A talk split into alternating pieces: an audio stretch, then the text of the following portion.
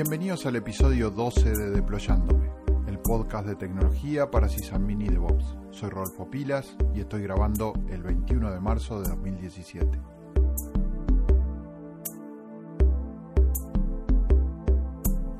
Como en cada episodio, quiero agradecer a todos los escuchas que difunden este podcast en las redes sociales. También recordarles que pueden dejarnos sus comentarios en el blog https deployando.me o contactarnos y seguirnos por Twitter en arroba deployándome.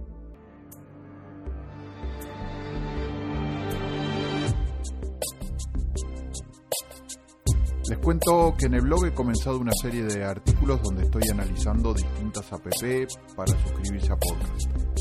Las ventajas de las aplicaciones que hacen esto es enterarnos automáticamente cuando un nuevo episodio aparece y también poder llevar la cuenta de los que aún no hemos escuchado.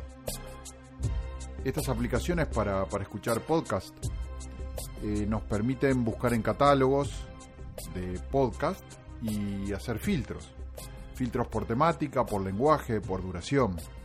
Estoy seguro que si ustedes buscan en los catálogos van a encontrar este, podcasts que sean de su interés al punto de que pueden llegar a ser como yo, que casi no escucho otra cosa que no sea audio a demanda, es decir, podcast.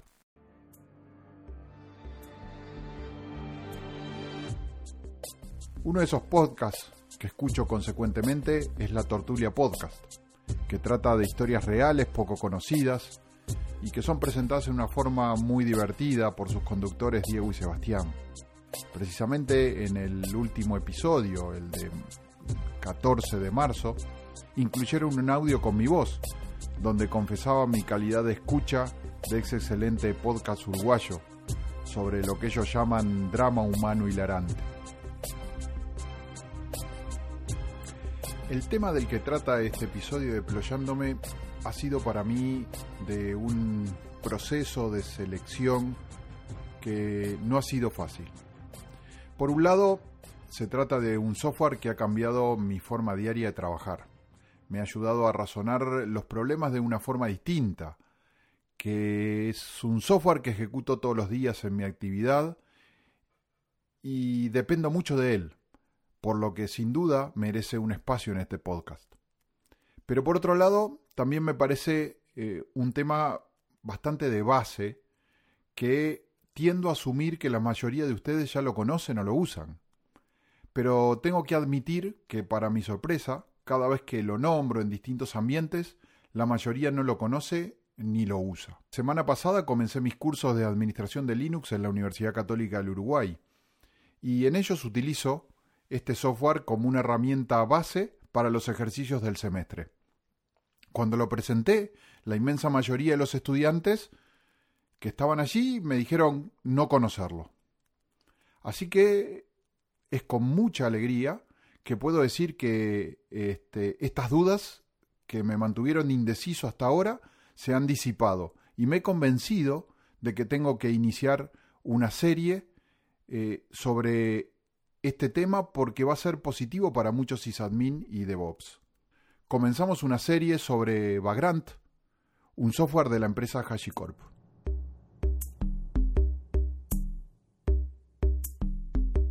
Según su página oficial, vagranapp.com, Vagrant es un software que permite configurar, reproducir y compartir entornos de desarrollo.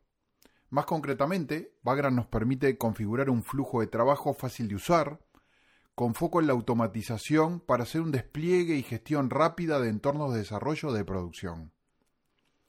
Cuando me hablaron originalmente de Vagrant hace varios años atrás, yo tenía una mentalidad muy sysadmin, y cuando me dijeron entornos de desarrollo evoqué códigos, librería, framework y de compiladores, que no está muy en mi línea de trabajo.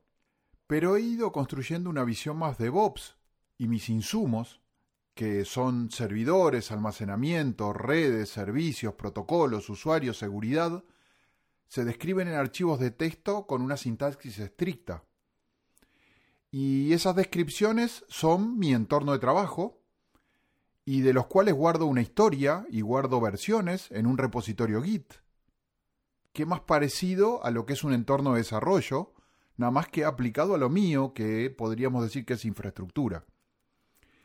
Entonces, Vagrant vino a ayudarme a trabajar en una forma más fluida y automática con mis entornos de servidores, redes y todo lo demás.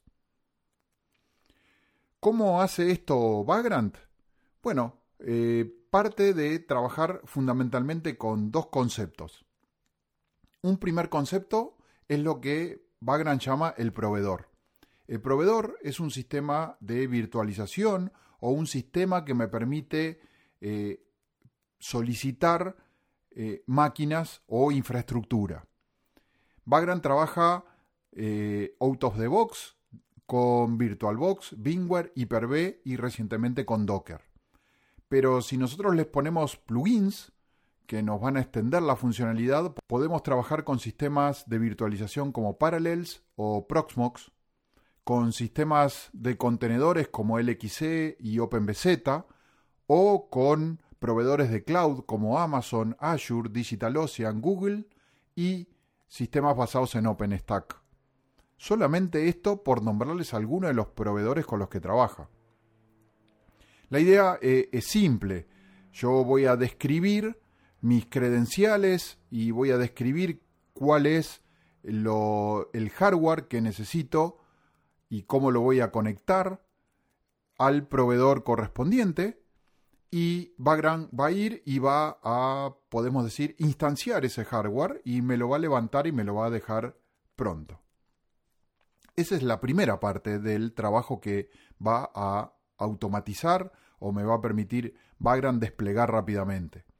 El segundo punto es el aprovisionamiento, que es directamente todo lo que yo tengo que hacer para que ese hardware que recién acaba de nacer eh, llegue a mis necesidades de producción, es decir, el nivel que yo necesito para que ese hardware o, ese, esa máquina o ese servicio o esa aplicación quede a un nivel útil para mí.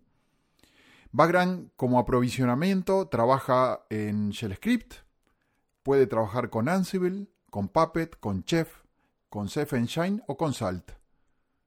La idea es que yo voy a tener una carpeta, en esa carpeta voy a tener un único archivo llamado background file, donde yo voy a describir el 100% de mi entorno, que eh, puede ser desde un único servidor, una serie de servidores, redes y características del proveedor que va a permitir levantar ese entorno.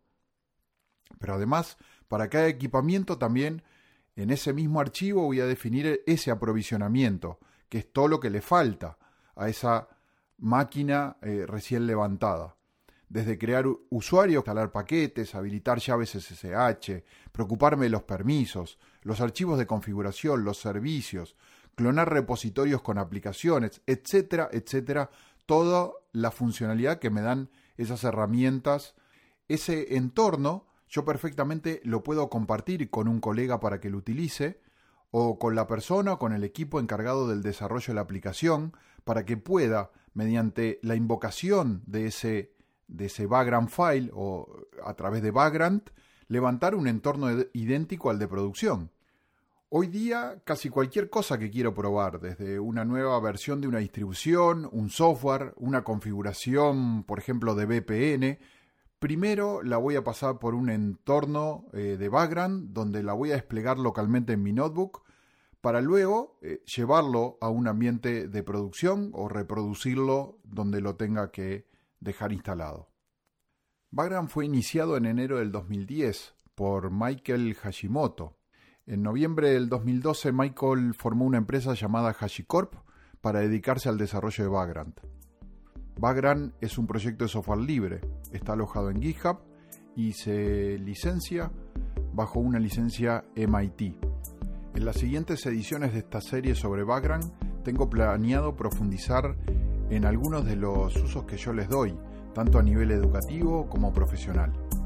Soy Rolfo Pilas, en Twitter me siguen por arroba pilasgurú y les dejo un saludo a todos, confiando en que este podcast les haya aportado para mejorar. Y como siempre, espero sus inquietudes, sugerencias y comentarios en deployando.me. Hasta la próxima.